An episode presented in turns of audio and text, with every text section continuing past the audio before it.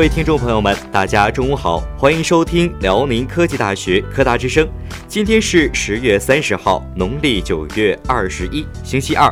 现在您正在收听到的节目是每周二中午为您播出的人物周刊，我是主播郑从雪，我是主播徐玉成。那么在您收听我们节目的同时呢，也可以进入喜马拉雅 FM、苹果播客。或网易云搜索“辽宁科技大学科大之声”，点击订阅，就可以随时随地的听到我们最新的节目了。我们一共有十个小组，在周一至周五的中午和晚上，您都会准时听到我们精心准备的内容。每周二中午就是我们的人物周刊啦。我们主要为大家介绍校内优秀学生、毕业生以及各位老师、领导们的科研创作、成功经验，聊一聊大学生活有趣的人生经历。每一次的节目都别具一格，您总能找到自己的最爱。是的，如果大家有什么建议或意见的话，也可以在下方的评论区对我们的节目进行评论，我们都会积极与大家进行互动交流，期待大家的参与哦。听辽科大人物，精彩不断，尽在辽宁科技大学科大之声人物周刊。今年是我校建校的第七十个年头。悠悠历史，历经沧桑，七十年来，科大辉煌依旧。众多校友返校，他们有的在火车头前合影，并深情地告诉我们：“我毕业的照片呢，就是在这里照的。”他们有的凝视着眼前的一片教学楼，和一旁的校友感叹道：“几十年没见，它越变越好了。”他们是来自社会各界，来自海外海内的，有坐火车，有坐飞机，还有自驾车等来的。即便是日积万里，也断然抽身返校。他们走进校园的那一刻，我看到的不是什么大人物，就是学长学姐。他们像孩子回家了一样，也和我、和你、和他是一样的。是呀，我们都是科大的孩子。今天呢，我们就来为大家介绍这么两位校友。首先，让我们来了解一下第一位吧。我们先来看第一个人，他叫孙耀维，我校机械七七届一班的校友。一九八二年三月到一九九七年的七月，就任鞍山钢铁学院管理工程系的教师系主任；一九七七年九月到二零零三年的三月，就任中国华能集团公司战略研究室主任；二零零三年三月到二零一七年八月，任国家电监会政策法规部副主任、信息中心主任；二零一八年一月至今，是中国投资协会能源投资专业委员会会长。毫无疑问，这又是一位从我校走出去的优秀学长。每次听到他们的介绍时呀，我也在想，会不会在将来的某一天，我在介绍自己的时候，也会有数不清的成就奖项，为要说哪些成就而闹心，而不是现在绞尽脑汁的想有什么可以说的。其实说到这儿呀，自己也会有一点点的小失落。其实我觉得你应该更加的去激励自己，向我们的学长看齐，再努力一些，才有机会表现自己。我们在采访的过程当中，让我印象最深的一句话是：今年是我国改革开放的四十周年，也是我们走进大学校门的四十年。感谢母校给予我们的教育和培养，感谢校领导和老师、同事、同学对我的关心、厚爱与支持，更要感谢改革开放的伟大时代，让我们看到了祖国的繁荣昌盛，看到了母校的壮美辉煌，并在自己的人生经历当中留下了美好的印记和回忆。每个回家的孩子都有这样那样的回忆和感恩，在我看来，最让这些学长们挂怀的还是那些年的青春呐。一九七七年，孙耀维作为恢复高考后的第一届大学生，迈进了鞍山钢铁学院的校门。适逢刚刚改革开放的年代，老师和同学们如饥似渴、废寝忘食，都想把损失的时间夺回来，努力为祖国四化建设做贡献。毕业前夕，按照冶金部的要求，学校推进七七七八两级的优秀毕业生到北京进修管理专业。自身素质过硬的孙耀维也成为了赴京队伍中的一员。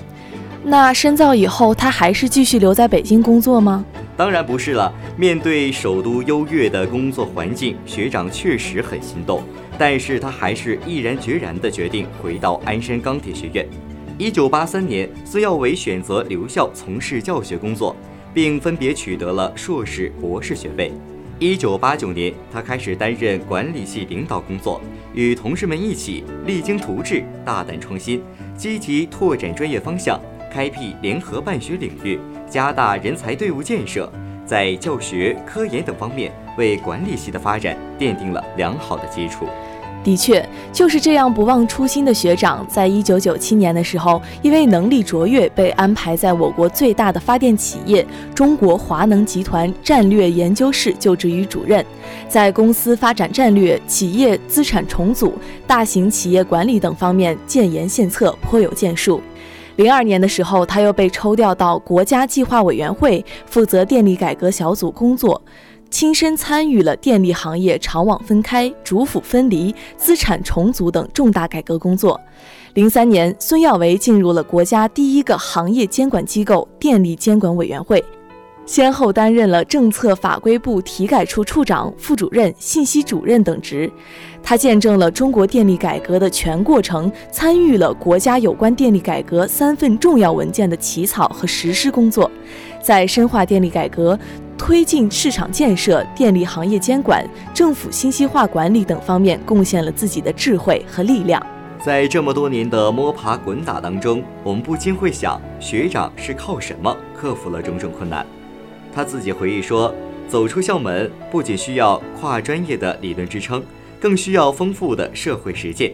进入一个陌生的行业，时常有隔行如隔山的困扰。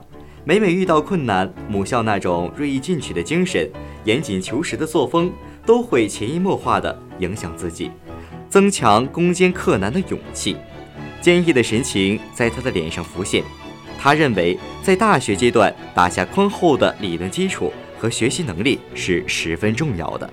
孙学长奋斗了这么多年，创造了无数的奇迹。就在今年，他也到了退休的年龄。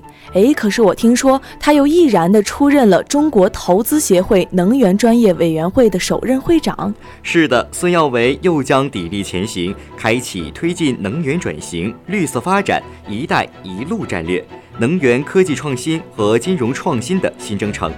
在采访的后期，学长告诉我们：“海阔凭鱼跃，天高任鸟飞。”要在更加改革开放的新时代，珍视青春好年华，发愤图强，厚积薄发，并祝母校集历史之精华，宏图更展，再谱华章。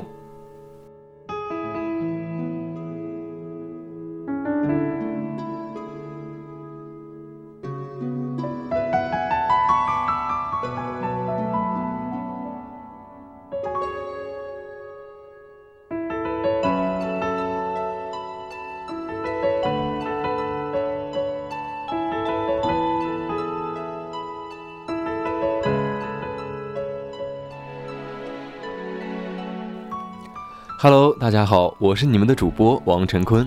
大家好，我是主播严轩。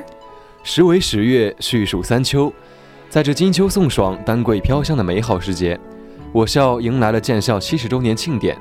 七十年砥砺，七十年风雨，众多优秀校友回归，感受到了我校在七十年间的成长与改变。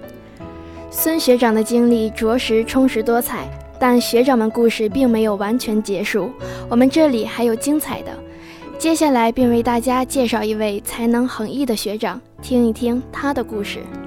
校友刘金国，我校机械九六级的毕业生，两千年考取我校机械设计及理论专业硕士研究生，零三年毕业后考入中科院沈阳自动化所，获模式识别与智能系统专业博士学位，现任中科院沈阳自动化研究所研究员、博士生导师，空间自动化技术研究室副主任。机器人学国家重点实验室主任助理刘金国学长这么多成就，可见学长在学生时期一定是一个认真学习的好学生。我觉得他在上学期间一定有某种方法来提升自己吧。是啊，提到学习，就不得不提倡一下我们的图书馆。刘金国学长望向巍然的图书馆，感慨道：“那时候我们都非常珍惜学习机会。”为了去图书馆抢座位学习，早上六点钟就去排队。有一次，大家把图书馆的门都给挤破了。看来把图书馆门都挤破了，并不是一句笑谈，的确可以发生的。也正是由于学长这么扎实的学习，才有今天这么耀眼瞩目的成就。这也正是我们这一代人应该学习的方面。而且学长对于个人价值观也是很有自己的想法。作为一个成功人士，价值观肯定是不一样的。快来说一说。谈到个人价值的实现，刘金国学长认真地说：“所谓国家，国和家是分不开的。有生之年，如果能够为国家做贡献，才是最能体现个人价值的事。这些年，我比较幸运，我的科研工作一直是面向国家战略需求，一直都是在为国家服务。我的工作对国家有价值，这就是个人价值的最好体现。”这是刘金国学长的追求，也是刘金国学长一直努力的方向。是的，作为我校年轻有为的校友，刘金国学长负责承担了多项国家级科研项目，踏踏实实、兢兢业业的工作，为国家做贡献。刘金国学长的研究成果获得国家科技进步奖、多个国际会议最佳论文奖、辽宁省自然科学学术成果一等奖等各种奖励。出版著作四部，发表论文一百多篇，申请专利一百多项。这么多的论文和专利，看来刘金国学长也是个工作狂呢。还不止这些呢，刘金国学长还和国际上多所知名大学和研究所有着紧密的合作。学长说，搞科学研究既要有国际化的视野，看到学科行业发展最前沿，又要脚踏实地，看到自己的不足和优势，不断进步。取得这么多的成就，果然与一个端正的心态有很大关系。刘金国学长还和你说什么了？快说一说。刘金国学长还说，对于科研工作中取得的成功与进步，他的理解是这样的：我只是一直在路上，就像爬山一样，爬上这座山顶，我见到了雄浑的风景。稍后片刻，还有更高的山需要我去攀爬，总有不一样的风景等着我去欣赏。看来刘金国学长对于自己的未来有着很清晰明确的规划，有着很坚定的理想目标呢。是呀，刘金国学长已经从我校毕业十六年，这十六年间，刘金国学长一直秉持着“一入科大门，终身科大人”，始终感恩母校恩师的教导，感恩关心过自己的领导与老师们，尤其是自己的硕士导师高新奇教授。刘金国学长说，他上大学期间便师从高老师做科研，是高老师的言传身教，让刘金国学长对科技强国抱有深厚的情怀。刘金国学长一定很感谢当年教他的老师吧？这次回到母校，刘金国学长见到了不少当年的老师，倍感亲切。有些老师已经离退数年，依然让他充满思念。我们也应该像刘金国学长一样，常怀感恩之心。说起来，我们和刘金国学长还真是有缘呢。在刘金国学长在校期间，曾担任了六年的学生记者，对校报和校报的老师、学生记者团有着特殊的感情。此番回到学校，刘金国学长特意的询问了我们校报及学生记者的情况，同时对校报的老师表示感谢。感谢老师当年手把手教予写作，让学长的写作能力得到锻炼及提升。这么说来，刘金国学长是我们的亲学长呢。在采访结束时，刘金国学长表达了对母校的祝愿以及对学弟学妹们的祝福。相信此次回到学校的刘金国学长一定会感受到学校的热情，并为母校的变化发出慨叹。最后，很荣幸刘金国学长可以在百忙之中抽出时间接受我们的采访。相信未来的我们也会像学长一样，以更加饱满的姿态迎接未来。是的，我们要向学长看齐，争取为学校争光，成为祖国栋梁。金秋十月，有美丽的秋色，有收获的喜悦，还有你我的相逢。下周同一时间，《人物周刊》与您不见不散。再见。本期编导：张启勇、刘延强、车佳琪。徐志明、赵玉琪、王星驰。本期主播：徐玉晨、王晨坤、郑从雪、严轩。